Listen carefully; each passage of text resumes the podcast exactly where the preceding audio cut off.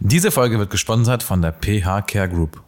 Und du musst überzeugen, du musst da jetzt die Menschen mitnehmen und sagen so, dieser Verwaltungsschritt, also der, weiß ich nicht, der 18. Schritt von 180 Schritten, den brauchen wir ja eigentlich nicht.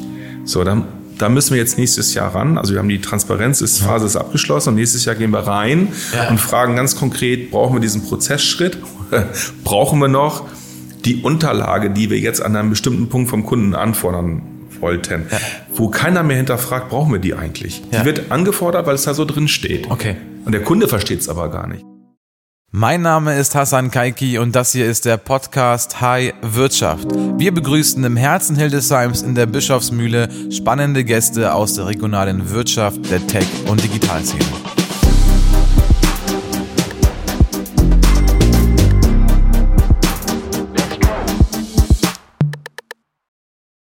Wenn ihr jetzt diese Folge hört, dann habt ihr die festlichen Tage schon hinter euch. Heute habe ich aber erstmal Volker Böckmann bei mir zu Gast. Volker Böckmann ist Vorstand der Volksbank Hildesheim Lehrte Pattensen und ich habe Volker Böckmann kennengelernt auf dem Unternehmerforum.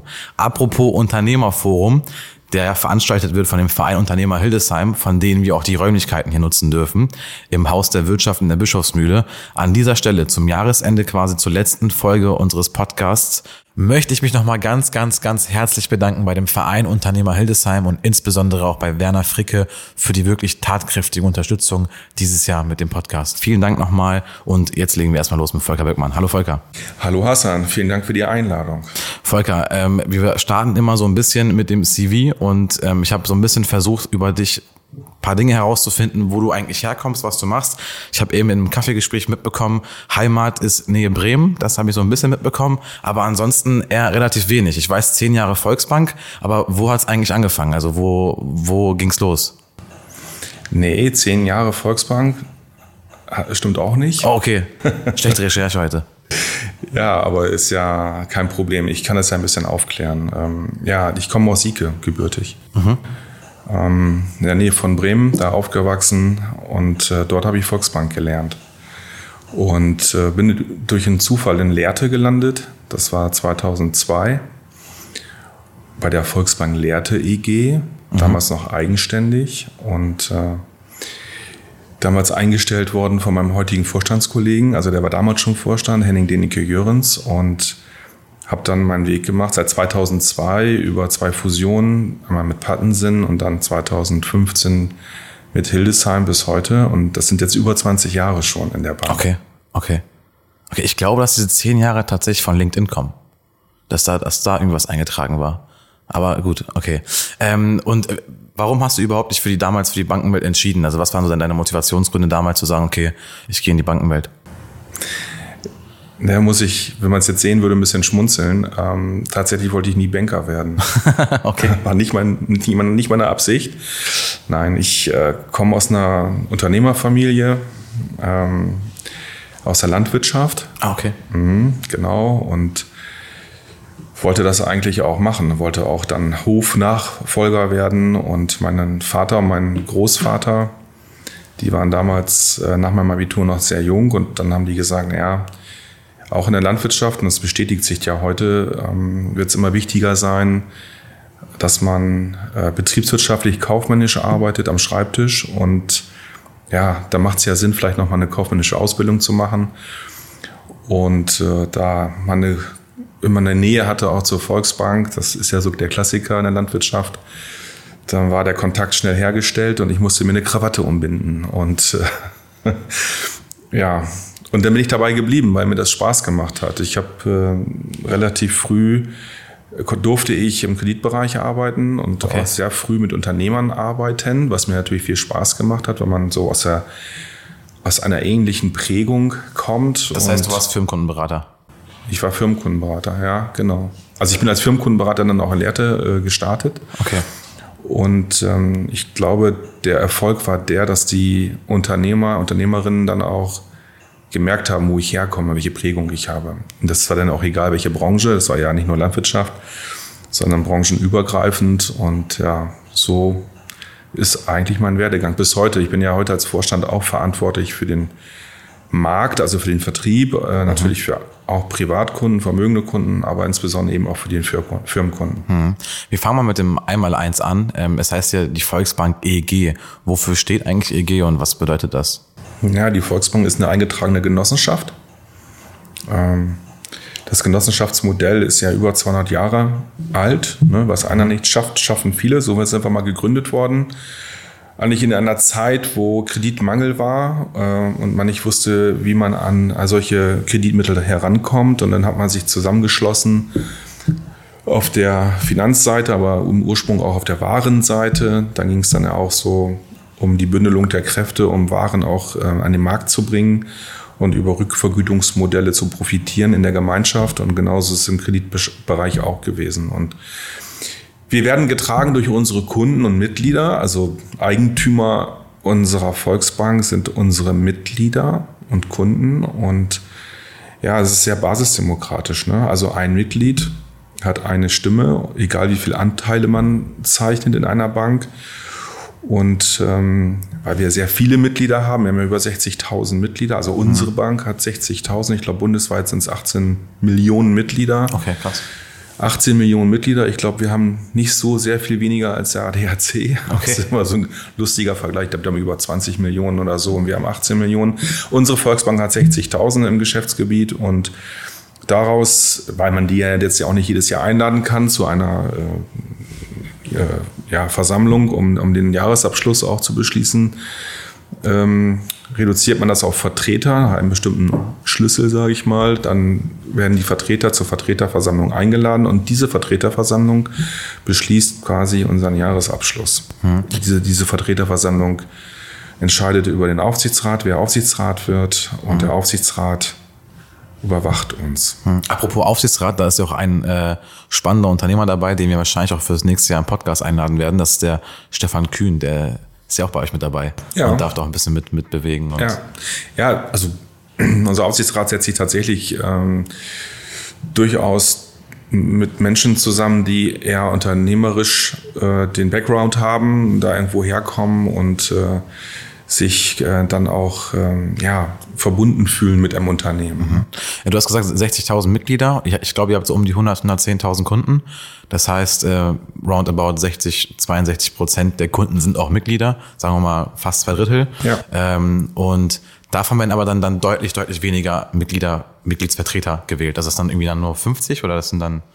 Äh, ja, der Schlüssel liegt bei, bei äh, also pro ähm, Vertreter haben wir 150 oder 200 Mitglieder. Wir okay. haben es mal reduziert. Und okay, also eher 300 oder so. Ja, also genau, und dann haben wir irgendwo so 300, äh, da gibt es noch Ersatzvertreter. Also okay. das ist immer eine sehr, sehr schöne Versammlung, sehr große Versammlung. Machen wir ja hier in Hildesheim in der Volksbank Arena schon seit ein paar Jahren. Ja. Ist gut besucht ja. und macht gutes, Spaß. Gutes äh, Buzzword, und zwar Volksbank Arena, ja. die ja früher mal nicht Volksbank Arena hieß. Richtig. Ähm, äh, wahrscheinlich warst du ja dann da maßstäblich dran beteiligt, dass es Volksbank Arena wurde. Und wie, wie kam dir oder wie kam die Volksbank da ähm, auf den Gedanken, das zu machen und ähm, wie ist sowas entstanden? Nee, wir sind gefragt worden. Ne? Okay. Also ähm, wie ist das entstanden? Wir, wir hatten gerade fusioniert, äh, Volksbank äh, Pattensen mit, mit Hildesheim und ich glaube sogar, dass das gar nicht meine äh, Entscheidung alleine war, sondern ähm, mein Kollege Henning Denike Jörns war ja ein Jahr vorher mit in der mhm. Fusion äh, schon Vorstand in Hildesheim. Ich bin ja erst 2016 mhm. bestellt worden, aber ich glaube, in der Phase sind wir angesprochen worden. Die Kollegen der Sparkasse hatten sich überlegt, das mal äh, vielleicht nicht zu machen, aus verschiedenen Gründen und sind wir angesprochen worden. Mhm. Und dann haben wir uns das lange überlegt, weil wir kannten das so nicht. Ne? Also haben wir so in der Größenordnung noch nie gemacht, aber ja, es ist gut. Es ist auch sofort angenommen worden und es das heißt heute Volksbank Arena. Das war so damals auch so die Frage, ne? wie schnell geht das ne? von einer mhm. Sparkassenarena, die etabliert war, mhm. zu einer Volksbank Arena. Mhm. Aber hat sich, also so zumindest in der Mundpropaganda und sowas und so in der Gesellschaft, hat der Name sich jetzt mittlerweile wieder etabliert. Also Anfangs war es mal ein bisschen schwierig. Äh, ich, gehe nicht ja, Sparkassen Arena, nee, es ist die Volksbank Arena. Ja. Aber mittlerweile ist das wieder vergessen. Das heißt, angesprochen dann vom Eigentümer dann wirklich, also dann quasi von Neumanns Immobiliengesellschaft dann irgendwie, oder wie läuft sowas ab? Okay. Ja, klar, wenn, wenn, wenn da jemand dann sagt, ich mache nicht weiter, dann muss ich ja als Eigentümer dann gucken, Okay. dass ich eine Alternative finde. Okay. Und vielleicht wechselt das ja auch nochmal wieder. Mal gucken. Okay, okay. Ähm, und äh, da macht man einen Vertrag für fünf Jahre, für zehn Jahre? Wie langfristig ist so ein Vertrag? Ja, man macht Verträge, äh, über die man ja jetzt auch nicht äh, großartig dann öffentlich spricht, aber das sind ordentliche Verträge, die auf Augenhöhe sind. und auch mit einem siebenstelligen Budget. Wie bitte? Und auch wahrscheinlich mit einem ich habe siebenstelligen Budget. keine Ahnung, was du meinst. okay, okay. Aber ähm, ich finde, ähm, es war äh, schon so so ein starkes Signal, dass es jetzt Volksbank Arena heißt, weil es halt nochmal auch ähm, eure Motivation nochmal unterstreicht, eben regionale Verantwortung zu übernehmen und zu sagen, wir wollen hier auch regionalen Social Impact leisten.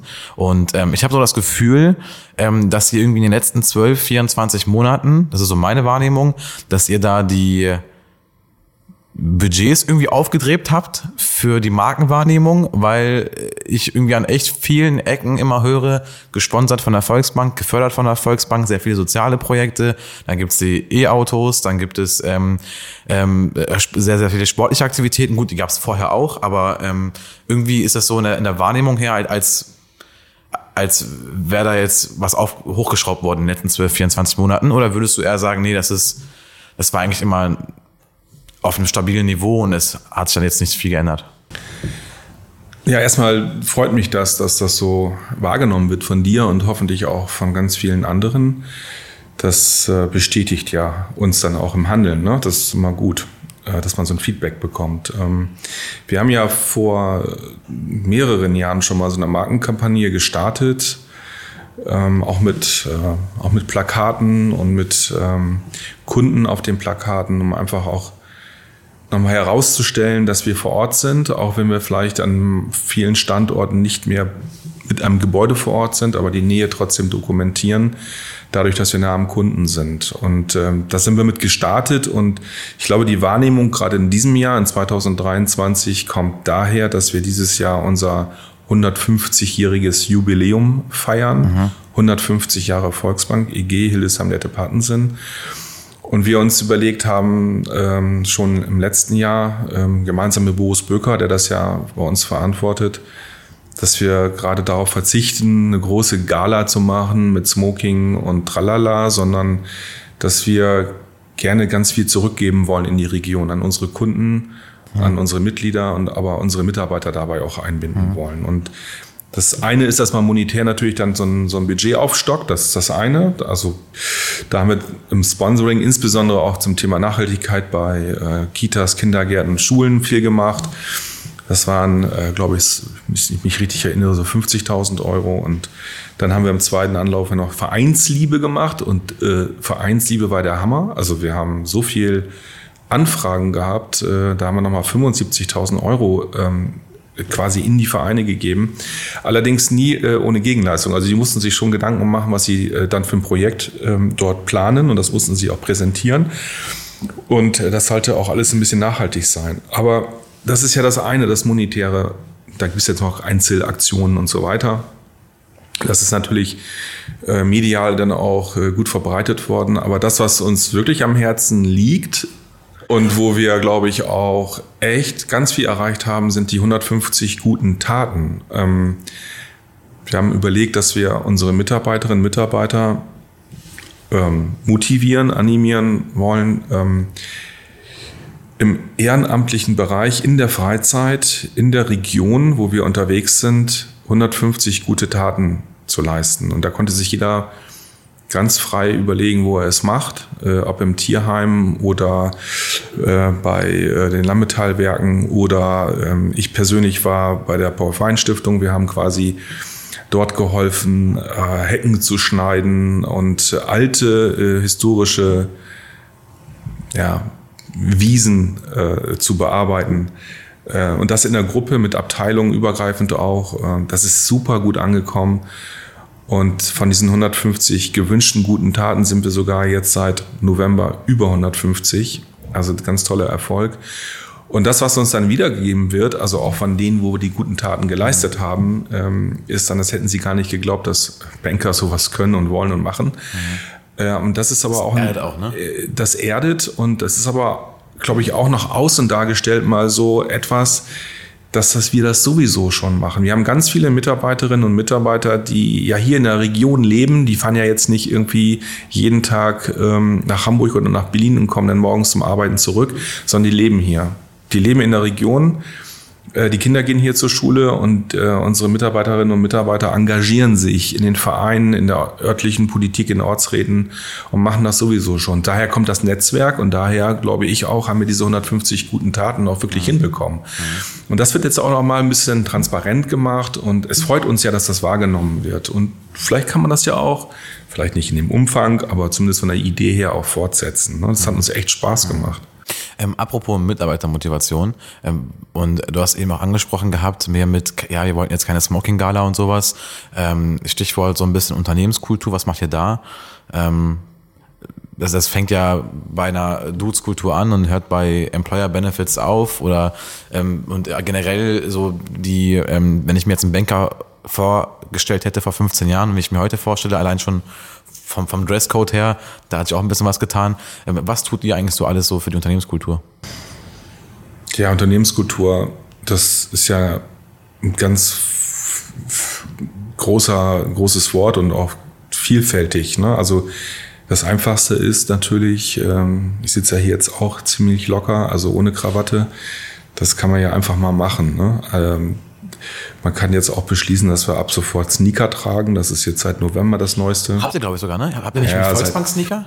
Ja, wir haben Volksbank-Sneaker, aber wir haben auch grundsätzlich gesagt, es hat sich eh eingeschliffen. Ne? Also wir haben den Dresscode ja mal vor, ich glaube, vor zwei oder drei Jahren mal gelockert und äh, die Dinge entwickeln sich dann sowieso. Ne? Also man da dann nicht äh, jeden Tag aufpasst, was wir ja auch gar nicht wollen, ne? dann, dann haben die Kollegen äh, dann sowieso schon Sneaker an und jetzt haben wir es mal legalisiert und okay. auch dann so, dass das dann auch wirklich, dass wir das wirklich dürfen und dann kann man als Vorstand jetzt auch Sneaker tragen. Also dann okay.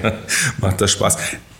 Ja, heute nee, ich habe mich ordentlich, ordentlich angezogen ähm, zur Feier des Tages. Nein. Ähm, ich glaube, das macht ganz viel mit den Menschen. Äh, das ist, hört sich so banal an, ne? aber gerade so dieses, ähm, dass man auch so kommen kann, wie man ist. Ja. Wenn man, dass man morgens sich nicht verkleiden muss, sondern ja. man kommt, wie man ist. Äh, natürlich in, mit angemessener Kleidung, da legen wir schon noch Wert drauf. Ne? Wir haben ja auch eine Außenwirkung. Und das wird auch, glaube ich, von unseren äh, Kunden und Kundinnen auch erwartet, dass wir das haben. Aber man kommt, wie man ist und man muss sich nicht verkleiden. Ich glaube, das trifft es ganz gut. Ja, und es macht es ja auch authentischer. Es macht es authentisch. Und ähm, ich sage mal, dass ähm, wir haben ja auch ein Generationenthema. Ne? Also wir haben ja, äh, wir bilden ja die Gesellschaft ab, so wie sie ist, auch in der Pyramide. Das äh, ist bei uns in der Struktur der Mitarbeiter und Mitarbeiter so und in der Kundenstruktur genauso. Und bei den jungen Leuten, ja, kann man es dann auch gar nicht mehr äh, erklären, warum man da jetzt so stocksteif äh, mit einer Krawatte und dunklem Anzug dann in so ein Kundengespräch geht mit einem, wir mal, Mitte 20-jährigen Kunden. Naja, aber das ist, das ist so das Äußerliche. Ne? Ich glaube, Unternehmenskultur ist aber auch etwas, was von innen heraus äh, sich entwickeln muss. Mhm. Das hat ganz viel damit zu tun, äh, wie man auch arbeitet, also was man zulässt. Äh, das hat was mit Fehlerkultur zu tun. lässt man Fehler zu? Und ja, und wie reagiert man auf Fehler? Ich glaube, damit ähm, erreicht man äh, ganz viel Vertrauen dann auch in die Mitarbeiterinnen und Mitarbeiter hinein, mhm. dass sie sich dann auch was zutrauen äh, und das bildet Vertrauen. Und ähm, da sind wir dann beim Thema Arbeitsmethoden. Ne? Sind wir noch eine Verwaltung oder sind wir schon agil? Ja, ja. oder sind wir beides? Möglicherweise funktioniert, funktioniert auch beides. Wir, wir sehen ja auch, ähm, ich meine, da bist du ja äh, noch ganz anders unterwegs, glaube ich, von deinem Hintergrund her. Ich glaube, das, dieses 100% agil passt zu uns nicht. Und ich glaube, da gibt es ja schon die ersten Erkenntnisse und Erfahrungen in Unternehmen, die es dann mal versucht haben, zu 100% irgendwie durchzusetzen, ähm, ja, das passt auf uns nicht. Ja, wir sind gestartet äh, so vor ein, zwei Jahren, vor zwei Jahren mittlerweile schon äh, mit so ähm, einigen Bereichen, Abteilungen, wo wir uns das mal zugetraut haben, mal anders zu arbeiten und sind gerade so in der Phase zu überlegen, wie können wir das jetzt intelligent mhm. unter Mitnahme aller auch Mitarbeiterinnen und Mitarbeiter das weiter ausrollen. Und dann eben auch mit der Idee, vielleicht auch hybrid zu arbeiten. Also jetzt nicht so das drüber zu stülpen, weil das jetzt gerade eine Mode ist, ja, ähm, sondern mitzunehmen und das schrittweise einzuführen und anders zu arbeiten. Das hat ja was mit Kultur in dem Sinne zu tun, dass man auch andere Arbeitskräfte, Fachkräfte am Arbeitsmarkt auch für sich gewinnt. Mhm. Oder andersrum viel wichtiger, die, die da sind und die wir sehr wertschätzen, Behält. weil sie über Jahre Wissen aufgebaut haben, mhm. weil, sie, ja. weil sie sich fortgebildet haben, weil mhm. sie ganz viel mitbringen in das Unternehmen, auch persönlich, von der persönlichen Struktur her. Mhm dass sie bleiben und, und uns nicht verloren gehen. Ne? Ähm, apropos Arbeitskräfte, Fachkräfte, das sind ja so im Podcast mit den Unternehmern eigentlich immer so die Buzzwords, Digitalisierung, Arbeitskräftemangel, Fachkräftemangel. Ähm, äh, könnte man so bei euch auch sagen, ja, wir haben das gleiche Problem und wir haben fürs nächste Jahr 30 offene Stellen oder sowas? Ja, wir haben auch das Problem. Ähm, es ist ja auch schwer, ähm, einem jungen Auszubildenden zu vermitteln, dass er sich entscheidet für eine Bankausbildung und dann Service machen soll, wo er sagt, ja, aber Service wird es ja nicht mehr geben. Also diesen reinen Service in der Filiale, das muss man auch mal offen ansprechen. Da, da sagen die jungen Leute, nein, ich, ich habe ja verstanden, dass, dass es auch, ich sag mal, äh, Bereiche gibt, die, die neu entstehen. Sowas wie IT ist ja bei uns, hat, spielt eine große Rolle. Äh, wir haben mittlerweile Data-Analysten und Scientisten eingestellt. Da Wie viel habt ihr? Musste man vorher erstmal googeln, was das ist. Ne? äh, nein, die haben wir deshalb, weil wir relativ früh, schon vor drei, drei mittlerweile ja, drei oder vier Jahren angefangen haben, darüber nachzudenken, wie gehen wir eigentlich mit unseren eigenen Daten um. Ja. Ähm, und haben auch ein eigenes Data Warehouse für uns mal entwickelt. Äh, ganz heißt eigen für Hildesheim Data Partners mm, oder? Korrekt, für? ja, okay. weil, weil das, das ähm, ja, sind wir ein bisschen vor vor der Welle gewesen, weil das unser Rechenzentrum da vielleicht auch noch nicht so weit war. Ähm, und wir haben für uns schon mal ausprobiert. Und da haben wir natürlich, ich sag mal, neue neue Stellen geschaffen, die wir so nicht hatten. Und das sind keine Banker, ne? die kommen von der Uni oder aus der Krankenkasse. Und ja, also Fachkräfte heißt in der Bank nicht nur, dass wir Banker, ausgebildete Bankerinnen und Banker suchen, sondern dass wir auch ganz anders suchen. Und ähm, und versuchen dann aber, natürlich machen wir das Bankgeschäft noch, unser Kerngeschäft und versuchen da aber auch gerade die jungen Leute oder dann, wenn wir auch außerhalb suchen, dann eher auch wieder Spezialisten auszubilden oder einzustellen. Also wenn jetzt heute jemand sich fürs Firmenkundengeschäft interessiert, warum soll er jetzt erstmal drei Jahre im Service in der Filiale arbeiten, wenn er Firmenkunden betreuen will? Dann müssen wir die Ausbildung anders, ja. anders ansetzen, sage ja. ich mal. Du hast ja eben gesagt, dass sie halt auch Leute sucht, die eben nicht aus dem Bankwesen vielleicht auch kommen. Ähm, vielleicht ein passendes Beispiel dazu. Ich habe mal gehört, dass die Sparkasse zum Beispiel für ähm, das Servicepersonal Menschen sucht aus der Gastronomie. Weil ja. die halt sagen, aus Gastronomie, gut, die haben jeden Tag mit Kunden zu tun, ähm, die wissen, wie man mit Menschen umgeht, die sind freundlich, die können Gespräche aufbauen und alles, was mit der Bankenwelt zu tun hat, können wir ihnen eh beibringen. Also ein bisschen ähm, Higher Character, Trained Skill. Und ähm, gibt es da solche Konzepte bei euch auch? Ja, also wir haben schon lange nicht mehr nur äh, ausgebildete Banker in, in den Filialen äh, stehen. Ähm, vielleicht nochmal, damit das jetzt nicht falsch verstanden wird, wir, wir haben Standorte, werden auch Standorte behalten. Ne? Also wir haben, glaube ich, jetzt ein gutes Maß, wo wir dann ähm, dort genau das suchen, was du beschrieben hast, oder ich glaube, was du von mir wissen wolltest. Wir suchen dort wirklich Menschen, die Service können. Also Menschen, äh, man, da fällt einem ja immer so Hotel ein, ne? Ja. so wenn man so an der Rezeption steht und ja. vielleicht sogar unzufrieden ist. Äh, die werden ja, die haben ja es ja wirklich gelernt, auch mit, mit Kritik wirklich professionell umzugehen und und gar nicht jetzt ähm, fachlich das Thema zu bearbeiten, sondern auf der auf der Herzengewinn. Äh, ne, das Herz gewinnen und auf Augenhöhe und ich löse das Thema mhm. für sie selbstverständlich und so weiter und mhm. Ich glaube, da sind wir auch schon ein Stück weiter und ähm, ja, das ist, das ist aber schon länger so. Ne? Ja, sag mal, als du das erste Mal, also jetzt Stichwort KI und Digitalisierung und sowas, als du das erste Mal ChatGPT benutzt hast, was hast du dir so dabei gedacht? Ja, erstmal ja, eine gewisse Beeindruckung, sag ich mal. Also das ist super, dass sowas funktioniert, dass, äh, dass es sowas gibt. Und eigentlich denkt man ja gleich so, wie kann man das nutzen? Ne? Ja. Also äh, man denkt dann als erstes mal so, wow, da habe ich ja jetzt jemanden, der meine Reden schreibt. Ne? So, ähm, nein, ich habe es tatsächlich noch nie genutzt jetzt für sowas. Ähm, ich bin dann eher jemand, der sagt, ja, lass uns das mal angucken und dann eher auch ähm, denen bei uns in der Bank in an die Hand geben, die da sich noch besser mit auskennen, also unsere Spezialisten im IT oder ja. im Datenmanagement, die sich dann einfach mit dem Thema mal auseinandersetzen. Ja. Und dann gucken wir ja auch mal bei uns, was, wie geht dann eigentlich der gesamte Verbund, äh, der genossenschaftliche Finanzverbund damit um, bevor man jetzt wieder so als einzelne Volksbank äh, meint, das jetzt schon irgendwie für sich äh, machen zu können.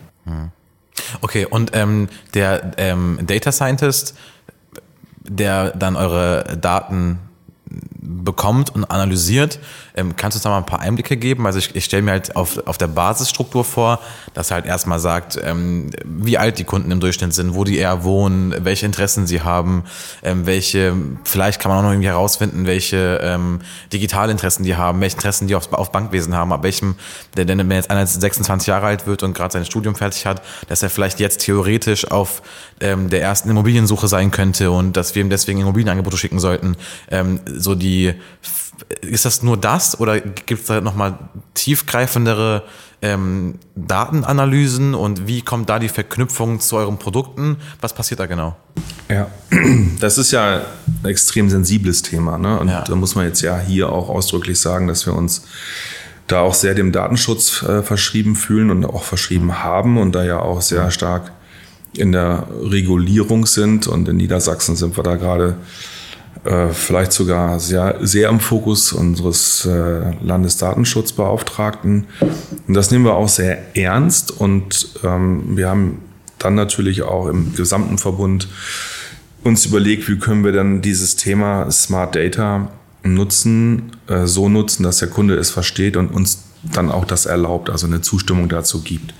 Weil wir ja feststellen, die Kunden, die damit auch vernünftig umgehen und uns das zutrauen, also dass wir auch ordentlich mit den Daten umgehen, merken dann ja im, im, im Alltag, im, im Tagesgeschäft, dass wir sie viel gezielter ansprechen auf einen Bedarf. Mhm ähm, muss ich dir jetzt alles gar nicht erklären. Gibt es ja jetzt dann die einschlägigen Erlebnisse, die man auch in den sozialen Medien hat oder auf anderen Plattformen. Ja, ja, ja. Da ist schon viel, äh, was funktioniert und wo der Kunde dann auch sagt, ja cool, ähm, dass ihr mich auf das Thema, weil es bewegt mich gerade. Und wir sind ja so sozialisiert worden, als auch als Volksbank, dass wir dann immer mit irgendwelchen selbst entwickelten Listen gearbeitet haben, weil wir gedacht haben, dass wir wüssten, was der Kunde gerade braucht und haben Kunden mit Themen angesprochen, wo sie sagen, ja, da habe ich schon drei Sachen von und außerdem bewegt mich das jetzt gerade gar nicht und das, was mich bewegt, sprecht ihr gar nicht an. Also da fühlte man sich eigentlich nicht so gut aufgehoben. Ne? Und was uns dann ja gesagt wird, ist, vor allen Dingen heute auch gesagt wird, ist von unseren Kunden, dass sie es nicht verstehen, weil sie sagen, ihr habt doch alle meine Daten. Also ihr seid meine Volksbank seit keine Ahnung, seitdem ich zur Schule gehe oder seitdem ich äh, quasi getauft worden bin, ja, das erste Taufgeschenk kam von der Volksbank, seitdem bin ich bei euch und ihr müsstet ja eigentlich meine Daten haben und wissen, was ich will.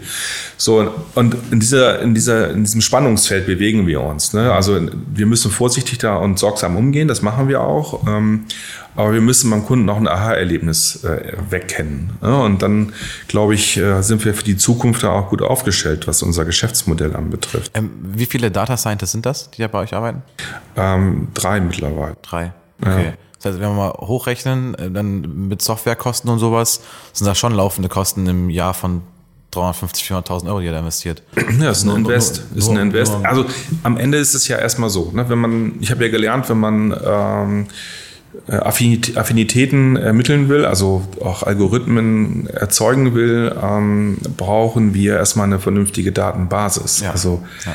wir müssen ja erstmal gucken, wie ist unsere Datenqualität. Mhm. Und äh, die Datenqualität, ich nenne das ja auch mal Transparenz, ähm, die können wir ja nur erhöhen, auch unter Zuhilfenahme unserer Kunden, dass wir sagen, komm, wenn wir ne, das alles mal auf einen aktuellen Stand bringen, können wir auch sicherstellen, dass du dann von uns äh, entsprechend betreut wirst. Und daraus entwickeln sich dann ja Modelle und wir haben versuchsweise mit Kunden, die dem auch zugestimmt haben, mhm. äh, auch mal Kunden äh, mit Verbundpartnern auch gematcht, sage ich mal. Also wir haben ja dann unsere RNV-Versicherung, wir haben unsere Bausparkasse Schwäbisch Hall, wir haben die Union Investment und ähm, haben dann anhand dieser Datenbasis versucht, mit ausgewählten Kunden mal zu gucken, ob wir denn Treffer haben. Und die Ergebnisse waren schon erstaunlich. Ne? Also die Terminquote war Positiv. deutlich höher. Okay. Es gibt ja diese A und B Ja, ja, AB-Test. AB-Test. Na, ein bisschen habe ich ja auch gelernt. Äh, nee, und das ist also wirklich immer mit den Kunden gemeinsam haben wir das getestet und weil wir das wirklich wissen wollten für uns. Okay.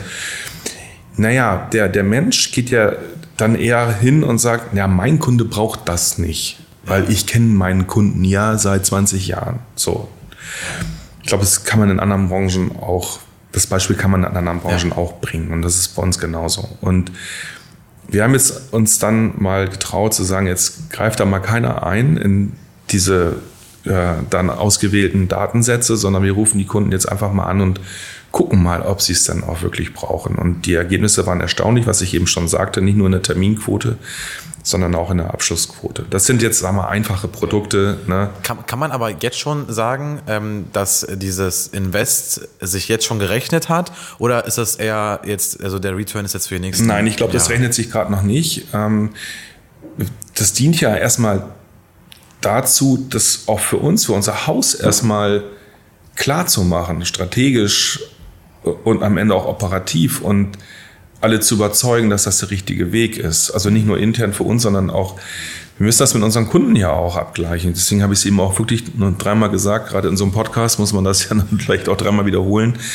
dass wir da nichts machen, was, was, äh, was jemand nicht möchte oder so. Also für alle, die es das verstanden haben, die Volksbank ist DSGVO-konform. Absolut. Total alles legal, Absolut. alles okay. Ich wollte es ja nur positiv dann. Ich, ne, ich, man ist immer zu sehr in dieser Abwehrhaltung. Ne? Ich will ich es positiv formulieren. Wir versuchen es mit unseren Kunden so hinzubekommen, dass es ein Le Erlebnis ist. Und das wird, glaube ich, in, in Wirkung kommen oder auch ähm, in den Ertrag reinlaufen in den nächsten Jahren erst. Ähm, wir haben das für uns so früh entschieden, weil ich der Meinung bin, dass wir, um das tun zu können, erstmal das Know-how im eigenen Hause haben müssen. Also wir müssen ja für uns Menschen haben, die selbst wenn, also wenn jetzt so ein Algorithmus uns, Algorithmus uns angeliefert wird oder eine Affinität, dann wollen wir ja nicht alles nur nehmen, sondern es prüfen, ob es gut ist. So, und dafür brauche ich Know-how. Und naja, das haben wir vorher nicht gehabt, das bauen wir jetzt gerade auf und ich glaube, dass wir das, ähm, und da gibt es aus meiner Sicht auch kein Zurück mehr, weil äh, andere Industrien und Branchen arbeiten da ja schon mit. Okay, Ja, also okay. ich denke, das wird kommen und wir bereiten uns darauf vor. Das ist eine Investition, ja. Wann hast du das erste Mal ein Fehlinvestment getätigt? Keine Ahnung, ich habe mir mal ein Auto gekauft, was Schrott war. da weiß ich jetzt nicht, was dich gut rausmanövriert hier. Gute Antwort gefunden. Dankeschön. Okay, kaufen wir dir erstmal ab. Ähm, äh, Stichwort Nachhaltigkeit. Du hast jetzt oft erwähnt, dass ihr eben äh, in den Geschäftsmodellen nachhaltig denkt, dass ihr mit dem Kunden gemeinsam nachhaltig denken wollt. Ähm, und Stichwort aber auch Bewertung oder Berücksichtigung der Nachhaltigkeit bei Firmenkrediten. Ähm, da gab es mal auf dem Unternehmerforum, wurde halt von den Banken erstmal versprochen, ja, wir ähm, haben in unseren Scoring-Modellen, werden wir, äh, wenn Projekte nachhaltig sind, das mit berücksichtigen in dem ähm, Risikobewertungsverfahren. Ähm, und dann habe ich aber von ganz, ganz vielen Unternehmern gehört, und das war auch der Wunsch von vielen Gästen aus dem Podcast, da mal nachzuhaken und mal zu fragen, ähm, wie, also jetzt in der, wirklich auch in der Realität, in der Praxis, spielt es eine Rolle, wenn ein Projekt nachhaltig ist und ähm, bekommt man dadurch ähm, bessere Zinsen oder eher, ein Kredit, äh, eher, eher eine Kreditzusage? Das kann ich dir heute abschließend noch nicht äh, beantworten, ähm, ob sich das in der Kreditgewährung tatsächlich auswirkt ähm, oder ob der Zins, äh, na, also die Zinskosten oder die Kreditkosten sich dann daran orientieren werden, wie nachhaltig das Geschäftsmodell unserer Kunden ist. Ich kann mir das durchaus vorstellen, dass das in die Richtung geht. Ähm, was jetzt quasi erstmal passiert ist, dass wir ja, Parameter entwickeln oder auch geliefert bekommen, die wir für unser Haus erfassen müssen. Also ESG-Kriterien, die wir quasi mit unseren Kunden gemeinsam, also mit den Firmenkunden gemeinsam beantworten müssen. Wir haben, sind auch da etwas vor der Zeit gewesen. Wir haben in diesem Jahr im Firmenkundengeschäft ein ja, Nachhaltigkeitsdialog, nennen wir das, entwickelt. Das haben wir nicht alleine gemacht, sondern mit jemandem, der echt aus der Nachhaltigkeitsszene kommt und äh, angelehnt an den zu erwartenden regulatorischen äh, Kriterien haben wir mit unseren Kunden die ersten Gespräche geführt. Und ich kann dir nur sagen, vom Feedback her ist es so, äh, dass die Kunden das extrem gut fanden. Wir haben dort jetzt nicht irgendwelche Parameter abgefragt, so mhm. wie so eine Checkliste, sondern es geht uns eigentlich eher darum, ein gemeinsames Verständnis zu entwickeln und auch, auch unsere Kunden zu sensibilisieren, dass sie in ihrem Unternehmen möglicherweise was tun müssen, aus sich auch transformieren müssen, um zukunftsfähig zu sein. Mhm. Das ist jetzt nicht nur Nachhaltigkeit, ne? das ist auch das Thema Digitalisierung, ähm, das Thema, wie bin ich sichtbar zukünftig äh, am Markt und dann das Thema Nachhaltigkeit und ähm, das bauen wir aus, ja, und irgendwann werden wir harte Fragen beantworten müssen. Ne? Wie nachhaltig ist das Geschäftsmodell? Und wie bei jedem regulatorischen Thema ist es so, irgendwann wird die Aufsicht uns sagen, ja, was macht ihr denn jetzt mit, diesen, mit dieser Datenbasis? Ähm, welches Risiko quasi entsteht denn jetzt aus jenem oder jenem Geschäft, wenn sich das in der oder der Branche bewegt? Mhm. Und möglicherweise ähm, wenn das dann als Risiko eingestuft wird, dann wird man einen Risikoaufschlag machen. Das ist ja heute mhm. ähnlich. Ne? Wir messen ja auch äh, quasi das Risiko heute schon in unseren Krediten. Also Auswahlwahrscheinlichkeiten ja, ja, bezogen ja, auf das alte Geschäftsmodell und der vorhandenen Sicherheiten. Und da gibt es Auswahlwahrscheinlichkeiten und danach bemisst sich dann ein Risikoaufschlag im, im Zins. Und das wird im Grunde jetzt nur ergänzt dann noch, also nur in Anführungsstrichen, die Auswirkungen müssen wir uns mal angucken, dann durch äh, Nachhaltigkeitskriterien. Vor einiger Zeit hatten wir die Gründer der PH Care Group zu Gast. In dem großartigen Pod haben wir gelernt, wie die Gründer es geschafft haben, durch eine attraktive Unternehmenskultur, durch gute Mitarbeiterführung und Bindung 170 Mitarbeiter in wahnsinnig schnellen vier Monaten einzustellen. Die PH Care Group ist ein ja inhabergeführtes Pflegeunternehmen, hätte schon fast Pflegekonzern gesagt, da sie insgesamt zehn Gesellschaften führen. Schwerpunktmäßig kümmert die PH Care Group sich um außerklinische Intensiv Intensivpflege, um Wohngemeinschaften und um die ambulante Pflege. Also bei den drei Stichwörtern Pflege, Leben, Menschen denken wir alle von nun an immer an die PH Care Group. Mehr Infos zu Holding ph-care-group.de. Hm. Aber also ihr sagt ja, ihr seid Wegfreimacher. Jo. Und ähm, da finde ich den, den Gedanken dahinter ja auch richtig gut. Aber wenn man Wege frei machen will, dann muss man die, also die Wege ja auch nachhaltig freimachen wollen und dann dementsprechend auch handeln. Und vor allem auch ähm, Wege freimachen bedeutet auch hier und da Risiko zu übernehmen. Wenn wir jetzt so äh, nach, gar nicht jetzt unbedingt nur, nur Volksbank, ne, generell an Hildesheim denken und jetzt überlegen würden, wenn ich jetzt, ich habe jetzt eine Startup-Idee und ich will jetzt ein Digitalunternehmen aufbauen und ich brauche jetzt für meine erste Finanzierungsrunde jetzt eine halbe Million, ähm, aber es ist ein Softwareunternehmen und die Bank wird mich fragen, was macht der eigentlich für einen Umsatz und ich werde sagen null. Ähm, so, da hat man, ist in Hildesheim wirklich schwierig als Startup-Gründer hier Fuß zu fassen. Das geht in den Großstädten Berlin, Hamburg viel, viel besser und ich sag, bin halt immer der Mensch, dass, der, der sagt, äh, Berlin kann jeder und Hildesheim kann auch Berlin, ähm, nur finde ich, da fehlen uns irgendwie wichtige Player. Ja, verstehe ich, dein, dein, dein Einwand. Aber man muss dazu sagen, dass das jetzt nichts Neues ist. Ne? Also ich glaube, es gibt schon, schon immer die, die klassische Existenzgründung, ähm, die, die wir. der Begriff schon, ne? Mh, Existenzgründung. Genau, ja, lass mich doch ganz kurz noch ein Wort dazu sagen.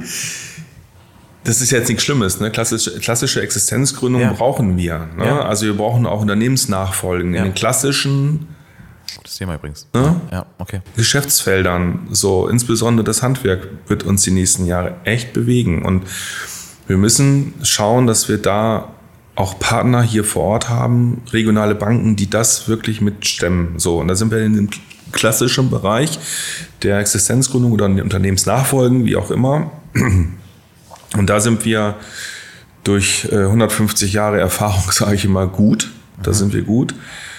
Ähm, das klassische, na, das ist jetzt das Falsche, ne? also nicht klassische Startups, kann man ja auch sagen. Ne? Also Startups, also das Startup selber, ähm, wo letztendlich wir immer sagen, das ist, wenn man es dann macht, eine Risikokapital Beteiligung, Ja, ähm, ja. dann ist das nicht unser Geschäftsmodell. Und das war aber Und das wollt ihr aber auch nicht aufnehmen. Das wollt ihr aber auch nicht aufnehmen als Geschäftsmodell. Nee, ähm, da bedienen wir uns dann in unserer genossenschaftlichen Finanzgruppe. Also die DZ Bank hat sowas wie Equity Partner, Okay. also die dann wirklich Risikokapital Okay. vorhalten, entweder äh, auch ne, mezzaninus Kapital offen Ja. oder auch äh, still oder Risikokapital in der reinsten Form. Okay. Und äh, die sich dann auch den wirklich äh, regelmäßig, wöchentlich, jeden Tag mit diesen Themen auseinandersetzen. Ich glaube, da sind wir als Volksbank hier vor Ort ähm, ja auch nicht die, die wirklich eine Expertise äh, da hätten. Ähm, wir führen diese Gespräche, also es gibt schon Ansätze, wo wir dann gefragt werden aus dem eigenen Kundenkreis heraus und dann stellen wir die Kontakte her. Ich glaube, ähm, das, was du ansprichst, auch die Gründerszene, also Hildesheim oder Berlin, also Berlin ist ja klar, ne, ist ja bekannt. Ich glaube, in Hildesheim tut sich ja seit ein paar Jahren was. Also es wird ja versucht, eine Szene aufzubauen. Und ähm, ich weiß, dass auch derzeit auch im Rahmen von Smart City-Projekten äh, überlegt wird, wie kann man das ganze Thema vielleicht auch für Hildesheim weiterentwickeln. Das ist, ähm, ich denke, ein guter Weg, aber man darf da auch nicht so euphorisch sein, dass wir jetzt hier dann Berlin nachbauen oder so. Ne? Du sprichst immer drei, vier Themen an und dann, dann traue ich mich nicht, dich zu unterbrechen. und dann vergesse ich meine Themen immer wieder. Äh, Nee, also- aber vielleicht noch da, da zu Ende vielleicht. Also wenn, wenn hier, nee, ich will das ja gar nicht mit Nein verkaufen. Das, das fällt mir als Vertriebler ja sowieso schwer. Ne? Aber ich muss auch ehrlich antworten. Also eine Volksbank kann kein Risikokapital. Das ist nicht unser Thema. Wenn wir Anfragen haben, vermitteln wir das. Und wir haben in unserem Verbund auch Volksbanken, die auch solche Gesellschaften ausgegründet haben, die sich darauf spezialisiert haben. Und ich Okay. hatte dir ja vorhin im Vorgespräch schon gesagt, wir haben eine Gesellschaft gegründet, die heißt Ambera, wo wir auch über unseren Bundesverband und über unsere gesamte genossenschaftliche Gruppe versuchen, äh, diese dieses Know-how und, und zu bündeln, einmal die, die finanziellen Mittel zu bündeln, aber auch dort Leute einzukaufen, das haben wir ja schon getan, äh, die dieses, die dieses Geschäft verstehen. So, also wir haben da was im Portfolio. Also wenn du jetzt zu mir kämest mit einer Idee, dann würde ich dich jetzt nicht nach Hause schicken, Okay. sondern ich würde dich an die Hand nehmen. Und ich glaube, das ist auch eine Volksbank. Wir haben ja durchaus, äh, ah, das war gut, das war gerade echt gut. Ähm, wir haben ja echt viele Zuhörer, die ähm, auch da aus dem Bereich kommen. Das heißt, die können sich an die Volksbank wenden und da wird denen trotzdem geholfen. Ja. Oh, okay. Okay. Ja. Ähm, du hast eben auch angesprochen, du hast so viele Themen angesprochen, ich weiß gar nicht, wie ich aufräumen soll. Ähm, Unternehmensnachfolge hast du angesprochen. Ähm, und, ihr, und ihr macht da ja, hilft, hilft da ja irgendwie auch. Da habt ihr irgendwie auch eine, Gesell irgendwie eine Organisation gemeinsam mit ähm, der Erf N-Bank- N-Bank, Erf Erfolg, genau, Erfolg, genau. Ja. ja, das ist am Ende erstmal eine Plattform. Ne? Okay. Also das, das haben wir gemeinsam gemacht. Ähm, Wir sind ja gemeinsam mit der Sparkasse hier in Hildesheim an der äh, Hirek ja beteiligt und übrigens ein, ein echtes Erfolgsmodell hier in Hildesheim, auch die Hirek. Unternehmer Hildesheim natürlich auch, ne, ist klar, aber die Hirek äh, als Wirtschaftsförderungsunternehmen auch und das Besondere, Wieso? Aber warum? Ist das, warum ja, das das Besondere ist halt einfach, dass die dort Beteiligten wirklich miteinander und gut ar- arbeiten und natürlich auch ähm, ja, durch diejenigen, die es dort verantworten, auch, auch viel Input kommt. Und Kannst du wir, auch konkreter werden? also konkret ist das Thema Erfolgen natürlich auch Ja, etwas, auch. wo das kann man jetzt mal als Sparkasse alleine machen, kann man als Volksbank alleine machen, macht keinen Sinn, macht man es besser zusammen. Mhm. Und dann macht man es auch nicht nur in Hildesheim, sondern auch mit den Kollegen in Hannover. Dann hat man eine breitere Plattform, wo am Ende mehr Verkehr drauf ist, Nachfrage und Angebot. Und äh, ich glaube, das hilft allen denjenigen, die suchen oder auch sich ähm, Partner äh, wünschen für einen Unternehmensnachfolge. Und das ist halt ein gemeinsames äh, Projekt, Erfolg. Und äh, ja, das ist, das, ich glaube, das ist also Kooperation, also auch übergreifende Kooperationen sind heute wichtig. Also alleine wird man das nicht mehr hinbekommen. Auch branchenübergreifend, ja, absolut. Äh, dein äh, Aufsichtsratsmitglied Stefan Kühn hatte mir mal gesagt, er meinte, ich verstehe auch nicht, äh, warum immer alle sagen, ich will jetzt neu gründen. Schaut doch mal bei Erfolg rein und guckt doch mal, ob ihr nicht, ob ihr nicht statt neu gründen einfach ein Unternehmen übernimmt und kauft. Da, da hätte man bei, ist bei den Banken auch vielleicht ein bisschen leichter, weil man nicht von null beginnt, sondern bestehende Geschäftsmodelle kauft, die vielleicht auch schon profitabel sind und dementsprechend das Risiko auch minimiert. Ähm, würdest du da zustimmen, dass wir da mehr Motivation brauchen für Übernahme statt Gründung? Ja, auf jeden Fall. Also das Thema Unternehmertum ist ja, glaube ich, das Stichwort. Ne? Also auch Mut machen, ähm, gerade denjenigen, die vielleicht im Unternehmen arbeiten und langjährig dort arbeiten, den Mut machen, auch diesen Schritt zu tun. Also aus dem Unternehmen heraus auch. Ne? Kann ja auch eine Möglichkeit sein. Das ist jetzt die direkte Nachfolge. Und wenn es da nicht funktioniert, weil dort die Unternehmerfamilie eine eigene Lösung hat, äh, man selber aber den Mut besitzt, auch Unternehmer zu werden, dann sich an den Markt, an den Markt zu gehen und zu schauen, ähm, gibt es nicht in der Branche, wo ich jetzt meine Erfahrungen über Jahrzehnte gesammelt habe ähm, und, und, und kaufe mich irgendwo ein oder was. Es ist ja immer einfacher in einer bestehenden Struktur äh, sich zu gründen oder reinzugehen als neu auf der grünen Wiese. Und, und die Volksbank das, ist da auch Ansprechpartner für? Der ist die Volksbank Ansprechpartner, genau. Ähm, das, das verstehe ich aber auch, dass, dass gerade ist auch Branchen, du hast vorhin die Softwarebranche angesprochen oder Startups, ähm, die dann wirklich auf der grünen Wiese anfangen. Ne? Da, da wird es dann auch vielleicht kein Angebot in Erfolg geben oder so. Ähm, ich glaube, es gibt äh, beide Varianten und, und bei beiden Varianten stehen wir zumindest als Ansprechpartner zur Verfügung. Äh, fühlst du dich eigentlich von der Regulatorik in Deutschland, in der Bankenwelt erschlagen? ähm, wir sind ja nicht die einzige Branche, die da äh, zu kämpfen hat mit der Regulatorik. Ähm, Aber kämpfen sagt ja schon was aus. Ja, man kämpft natürlich, weil wir da ja auch die Motivation haben und den Ehrgeiz haben, auch äh, gut zu sein und die Regulatorik auch ernst zu nehmen. Die müssen wir auch ernst nehmen, weil wir werden da ja auch von der Aufsicht durchaus auch äh, geprüft und ähm, das müssen wir ernst nehmen. So, wenn ich sage kämpfen, dann ist es das, was du vorhin schon mal angesprochen hast. Wir suchen da natürlich dann auch Mitarbeiterinnen, Mitarbeiter, die sich die Lust und Laune haben, dann sich dann nur mit diesen Themen auseinanderzusetzen. Also nicht, nicht etwas, was direkt im Kundenkontakt mhm. oder im, im, mit dem Kunden zu tun hat, mhm. ja, sondern halt einfach mit der Erfüllung von aufsichtsrechtlichen Anforderungen. So. Und das ist ähm, etwas, äh, was uns schon bewegt. Ne? Wenn, wenn du einen Wunsch frei hättest äh, von der Politik, welcher wäre das? Ja, alles das, was die letzten Wochen ja gerade wieder aktuell auch war, ne? das Thema Entbürokratisierung. ja, aber ich habe das Gefühl, es wird eigentlich immer mehr, als dass wir dann. Ne? Also was, was ich weiß gar nicht, also ich will das jetzt auch nicht öffentlich kritisieren oder so, aber. Trau dich, alles gut. Ja, aber das war, ich weiß gar nicht, ob, wenn, wenn, ob du, wenn du von welcher Bank auch immer äh, Post bekommst, und zwar, äh, weiß ich nicht, seitenlange Post über AGBs, Änderungen oder irgendwas. Ich keine Ahnung, ob das jemand liest. Ich weiß es nicht. Also wir schicken das raus, dann haben wir unsere Pflicht getan. Ja, ja. Ist überhaupt nicht nachhaltig. Ja. Also wir machen ja auch schon viel digital über ich weiß, ich weiß. elektronische Postfächer, aber hm, wir haben eben auch Kunden, die Post kriegen. Ich habe ja tatsächlich. Macht das Sinn? Genau, genau deswegen Ingmar Müller kritisiert von der Sparkasse. Habe gesagt, hey, ich habe von euch, weil ihr eure Geschäftsführung geändert habt, habe ich von euch einen Stapel Papieren bekommen. Das waren 55, nee, das waren 55 Seiten plus ein kleines Organisationshandbuch mit weiteren 300 Seiten und dann waren da auch noch so Sticker dran, wo ich unterschreiben sollte. Ich habe nichts gelesen, außer mir Sticker angeschaut, wo ich unterschreiben sollte und dann auch noch, ähm, ich glaube, per Post zurückgeschickt oder eingescannt und zurückgeschickt.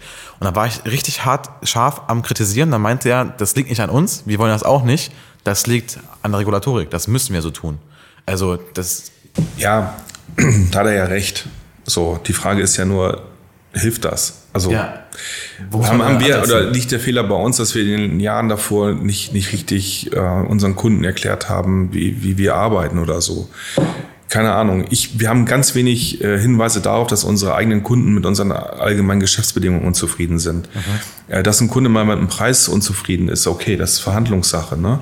Das war ja auch so ein Thema, ne? BGH-Urteil, wo wir jetzt, sage ich mal, wenn wir Preise ändern, mhm nicht mehr sagen können, wenn du dich jetzt in den nächsten 14 Tagen nicht meldest, dann gilt der Preis. Ne?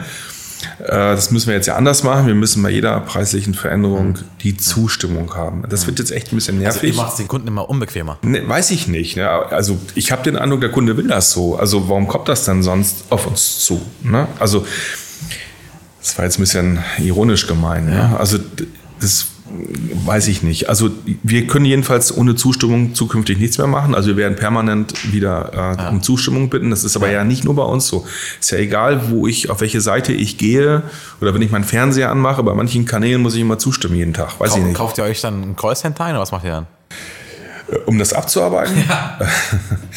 naja, wir, also wir versuchen tatsächlich ja das ja schon ganz, ganz viel online zu machen, also digital zu machen, äh, um das dem Kunden auch einfacher zu machen. Dann wollen nur irgendwo draufdrücken und muss nicht noch irgendwie Papier bearbeiten oder unterschreiben und was zurückbringen. Das ist ja total unnachhaltig. Mhm. Gibt es das Wort unnachhaltig? Weiß ich nicht. Also es ist nicht, nicht nachhaltig so. Ähm, ja, natürlich. Wir haben ein eigenes, wir haben, wir haben ein eigenes Kundendialogcenter, nennen, wir das. Da haben wir ein eigenes. Also das ist jetzt nicht irgendwie im Ausland, sondern in Hasum sitzen die Kolleginnen und Kollegen. Und die haben natürlich in solchen Phasen, wo wir Post rausschicken, die keiner versteht, haben wir da Anrufe. Ne? Und die können das aber super erklären dann. Und in den allermeisten Fällen können die sogar dann helfen, auch das Thema schon zu bearbeiten. Also es ist jetzt nicht nur eine Telefonzentrale, mhm. die dann eine E-Mail an irgendjemanden okay. schickt und man okay. kriegt keine Antwort okay. 14 Tage lang, sondern die können mittlerweile auch sind befähigt und können technisch auch sofort helfen, in den meisten Fällen jedenfalls. Verstehe. Ähm, lass uns doch mal einen Blick drauf werfen auf eure Geschäftsmodelle. Ähm, wenn ich jetzt eure Geschäftsmodelle beschreiben müsste, würde ich sagen, es gibt einmal den Bereich mit Kapitalmarkt und Anlage und Aktien. Dann gibt es einmal ähm, das Geschäft, das Allgemeine, was jedem bekannt ist, eben Transaktionen durchführen, Konto, Konten führen. Dann gibt es den, den Bereich Finanzierungen. Äh, dann gibt es noch den Bereich ähm, so die ähm, Kartenterminal zum Beispiel als Dienstleistung für die, ähm, also Ka Kartenlesegeräte als Dienstleistung für die Firmen. Äh, äh sind das die Bereiche? Gibt es noch mehr Bereiche? Dann gibt es noch den Bereich Versicherungen, aber über Partner wahrscheinlich. Ähm, was was gibt es da noch? Ja, das war jetzt, glaube ich, schon fast vollständig. Also okay. Finanzdienstleistungen hast du, glaube ich, jetzt alle zutreffend beschrieben. Okay. Äh, Zahlungsverkehrsthemen ist ein großes Thema. Okay. Sind wir mal gespannt, wie das weitergeht, wenn der digitale Euro dann kommt. Mhm. Weiß ich nicht. Kannst du vielleicht auch mal eine Sendung drüber machen, mit wem auch immer. Ähm, ob das dann in die richtige Richtung geht, sind wir mal gespannt. Äh, was machen wir noch? Also der Klassiker in den letzten Jahren war ja so das Thema eigene Immobilien. Mhm.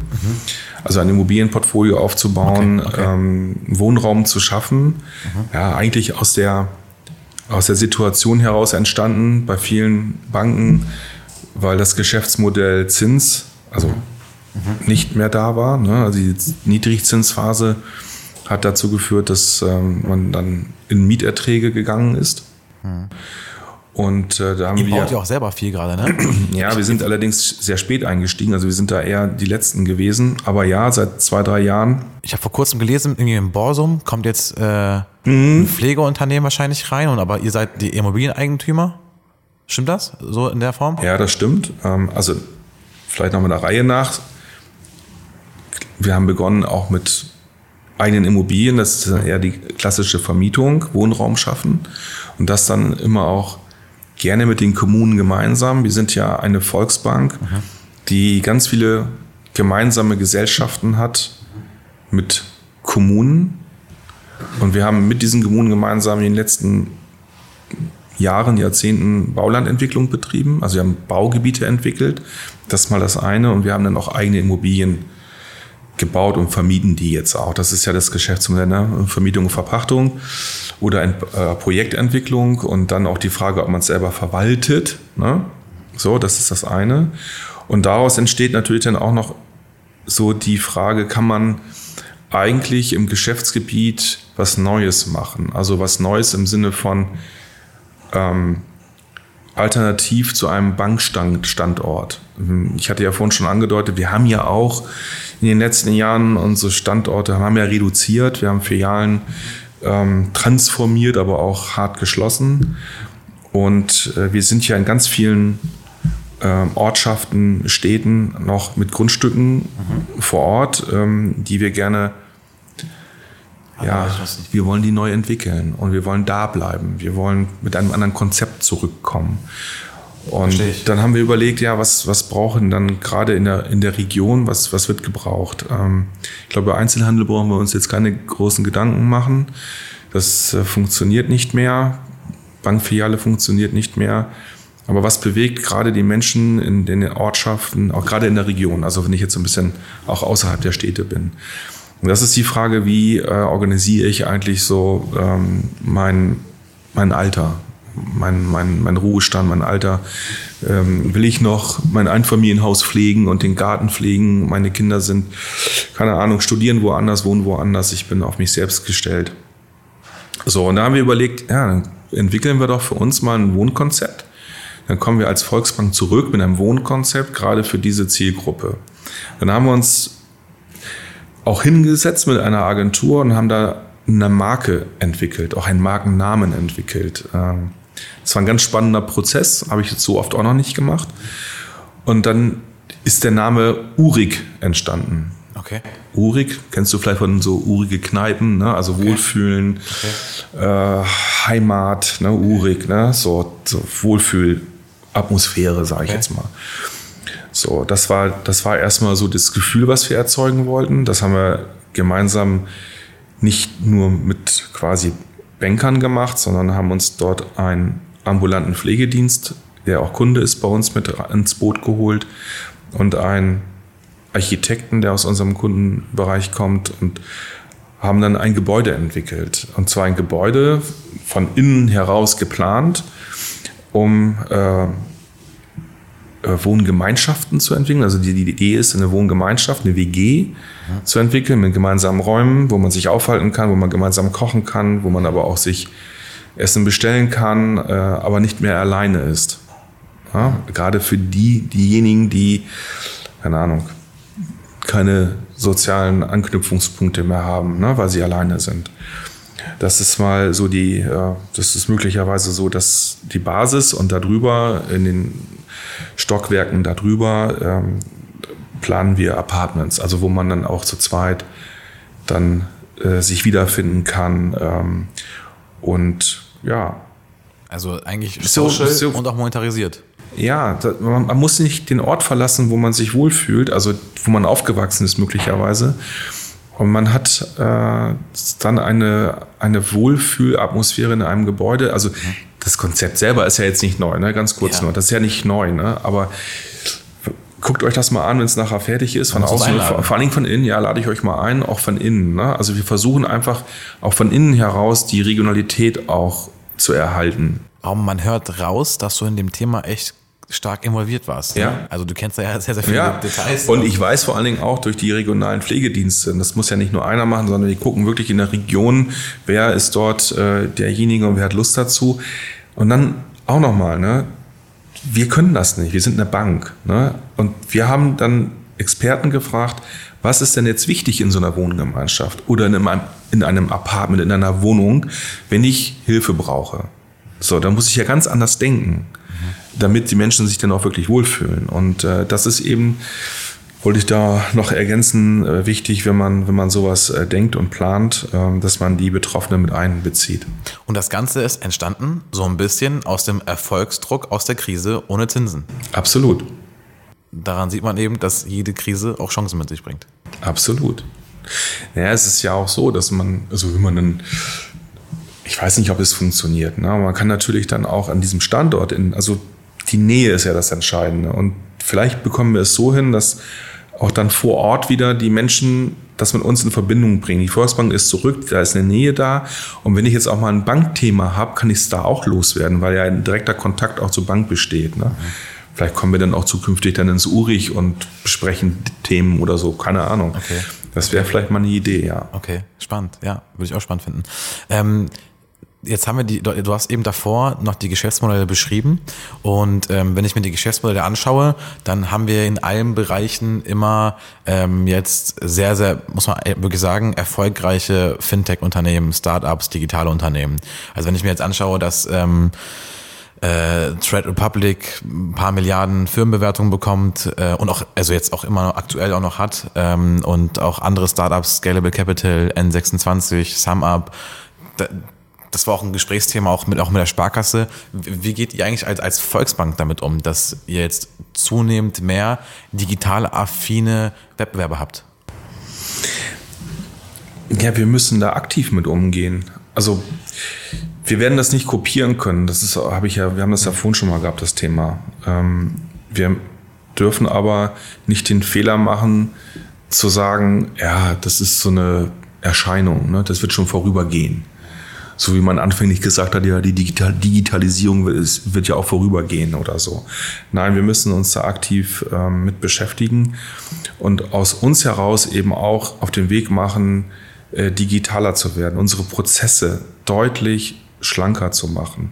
Konkret? Naja, wir sind gerade dabei, unser Orga-Handbuch, so nennen wir das mal, das ist so die schriftlich fixierte Ordnung, so nennt sich das. Nee, die schriftlich fixierte Ordnung. Okay. Das hört sich schon so sehr verwaltungstechnisch an. Ja. Also wir sind ja am Ende auch eine Verwaltung, so sind wir ja mal angefangen. Ah, das darfst du nicht sagen. Ja, ist doch so, aber nee, was, was, was kann eine Bank perfekt? Eine Bank kann schon perfekt verwalten. Ne? Das sind wir doch mal ehrlich so. Ja, aber Moment, aber äh, du kannst ja nicht auf dem einen, äh, auf der einen Seite sagen, wir sind Wegfreimacher und Möglichmacher und wir wollen die Wirtschaft beleben. Aber das kann ja nicht in Verwaltung. Ja, aber am Ende musst du ja dann auch gucken, dass du das Risiko beherrschst. Also es ist ja nicht, das ist ja nicht so, dass du kein Risiko ein. Wir gehen ja Risiken ein und die müssen wir managen. Ja, okay. So, dafür sind wir ja da. Also wir müssen Risiken managen. Das heißt, du musst natürlich auch hinten raus in den Backoffice-Bereichen äh, auch ein Stück weit Verwaltung machen. So, aber, und darauf wollte ich ja hinaus, da sind wir Weltmeister drin und vielleicht auch Bewahrer. So, und jetzt gehen wir hin, machen unser Orga-Handbuch, die schriftlich fixierte Ordnung, mal transparent. Transparent heißt, wir übersetzen, ich sag mal, so eine Arbeitsanweisung, die 80 Seiten lang ist im Prosa, übersetzen wir jetzt mal in Flussdiagramme und machen mal transparent, an welchen Stellen jetzt eigentlich welche Abteilung, welche, welcher Kompetenzträger ja, oder an welchen Stellen der Kunde unterschreiben muss, das machen wir mal transparent. Das ist erstmal die Aufnahme, bevor du jetzt gleich nachfragst, das ist die Aufnahme der Prozesse. okay. Das ist transparent machen. Da, da, ist ja jetzt noch nicht besser der Prozess. Ja, genau. ne? Das war jetzt die Frage, die du stellen wolltest. Ja. Genau. Also damit ist der Prozess noch nicht besser. Aber du kannst ja, du kannst ja nur äh, äh, etwas dann, ich sag mal, optimieren, wenn du erstmal Transparenz hast. So. Und du musst überzeugen. Du musst da jetzt die Menschen mitnehmen und sagen, so, dieser Verwaltungsschritt, also der, weiß ich nicht, der 18. Schritt von 180 Schritten, den brauchen wir ja eigentlich nicht. So, dann, da müssen wir jetzt nächstes Jahr ran. Also wir haben die Transparenzphase ist abgeschlossen und nächstes Jahr gehen wir rein ja. und fragen ganz konkret, brauchen wir diesen Prozessschritt? brauchen wir noch die Unterlage, die wir jetzt an einem bestimmten Punkt vom Kunden anfordern wollten? Ja. Wo keiner mehr hinterfragt, brauchen wir die eigentlich? Ja. Die wird angefordert, weil es da so drin steht. Okay. Und der Kunde versteht es aber gar nicht. So, aber jetzt haben wir Tatsache. Also gibt es wirklich diese Key Learnings aus diesen Gesprächen, dass du sagst, hier sieben Prozesse von den 18 brauchen wir wirklich nicht. Also oder ist ja, das also selbst selbst bei der, ähm, wir haben jetzt wirklich seit, wann sind wir angefangen? Äh, Anfang des Jahres. Wir haben wirklich ein Jahr lang aufgenommen, Transparenz gemacht, also über alle Abteilungen. Ne? Also es ist nicht eine Abteilung ausgenommen. Mhm aufgenommen. Und wir haben ja bei der Aufnahme, wir haben es auch extern begleiten lassen, weil das, da brauchst du auch mal ja. Profis von außen, ja. die, die dann auch mal diesen Tellerrandblick ja, mitbringen. Okay. So. Und Natürlich haben wir schon in der Aufnahme, wo wir gesehen haben, oh, das geht ja gar nicht, da haben wir eine Arbeitsanweisung, die brauchen wir gar nicht, die ist, weiß ich nicht, fünf Jahre gar nicht angewendet worden, dann haben sie die gleich rausgelassen. Nur mal okay. so als Beispiel. Okay, okay. So, und auch, äh, auch Quick Wins, das sagt man ja so schön, also da, wo, wo die gesagt haben, ja. oh, ey, da, das können wir gleich schlanker machen, wenig Aufwand können wir machen das ist schon getan worden. Aber es gibt durchaus komplexe, wirklich gerade so im Kreditgeschäft, es gibt komplexe Vorgänge, wo wir jetzt nächstes Jahr rein müssen, mit allen beteiligten Fachabteilungen, das spielt ja auch Regulatorik eine Rolle. Ne? Man kann ja nicht einfach, auch wenn ich als Vertriebler sage, ah, das ist alles Quatsch, ne? dann gibt es da schon mhm. gesetzliche Anforderungen, die wir berücksichtigen müssen. Also müssen wir so ein bisschen schauen. Also meine, äh, meine Überzeugung ist, dass wir dort schlanker werden und dass der Kunde, und jetzt fragt, werde ich auch in der Bank gefragt, ja, was soll das eigentlich? Was hat denn der Kunde davon eigentlich? Und ich glaube, das ist jetzt die entscheidende Frage, wenn du die noch stellen wolltest. Ähm, was, ne, aber ich kann sie auch gleich beantworten. Äh, was hat der Kunde davon? Und das ist ja die entscheidende Frage. Warum machen wir das? Machen wir ja nicht, um uns intern miteinander zu beschäftigen, sondern wir wollen vom Kunden her denken. Und äh, das ist was anderes als Verwaltung. Also, und der Kunde muss ein Erlebnis haben, wenn er sich bei uns anmeldet zu irgendeinem Thema. Mhm. ich habe jetzt selber das ausprobiert. Ich habe ein äh, Tagesgeldkonto online bei uns eröffnet. Ich bin zwar schon Bestandskunde, ist ja, ja klar, ja. aber ich habe genau zwei, drei Minuten, also mit Umbuchen drei Minuten gebraucht. Hätte ich jetzt zehn Minuten gebraucht, hätte ich aufgehört. Ja. Weil ein Termingeldkonto zu eröffnen, das dauert zehn Minuten, wäre mir schon zu lange. Also ja. das ist nur ein Beispiel jetzt. Okay. Ne? Okay. So, und da sind wir, machen wir uns auf den Weg besser zu werden. Okay, verstehe ich. Kaufe ich auch ab. Wir sind noch nicht ja, da. Ne? Habe ich also, rausgehört. Ihr, ihr, seid auch Nachzügler, ne? wenn, wenn man erst nicht anfängt. Nein, das, das stimmt auch nicht. Ne? Also, wer, wer, weiß ich nicht. Wer, ich weiß, ich, im Jahr 2023 erstmal die 80 Prozesse dann in Flussdiagramm packt und dann erst nächstes Jahr überlegt, wie wir es kürzen Ja, ich glaube nicht, dass wir da eine Ausnahme sind. Das ist ja das Traurige dabei. Ne? Also, äh, genau, wir lernen ja alle so ja. gerade dazu. Ja, ich gerade auch sehr viel. Ähm, aber eine Frage dazu. Und zwar, ich habe so viele Fragen, aber äh, lass mich Stell mal sie doch. ähm, Stichwort, äh, du hast eben gesagt, Erlebnisse, dass der Kunde ein Erlebnis haben muss, Aha-Effekte. Und diese Erlebnisse hat er, wenn er Touchpoints mit euch hat, also Berührungspunkte mit der Volksbank. Hast du eine Zahl, so als Bauchgefühl, wo du sagen könntest, der durchschnittliche Volksbankkunde hat 30 oder 40 Touchpoints im Jahr mit der Volksbank? Wahrscheinlich haben wir sowas, habe ich jetzt nicht im Kopf. Okay. Ähm, ich habe zu, zu, zufällig gestern haben wir uns mal, äh, wir beschäftigen uns ja mit auch Google, ne? SEA, SEO und ja. so weiter. Ähm, und äh, da habe ich gelernt, dass man das gut messen kann. Und tatsächlich ist es so, dass wir dort äh, Wachstumsraten haben. Also Menschen, das müssen ja nicht nur Kunden sein, das ja. können ja auch Interessierte sein, genau, die auf genau. eine Anzeige okay. oder auf eine okay. Homepage bei uns gehen und über Google das machen.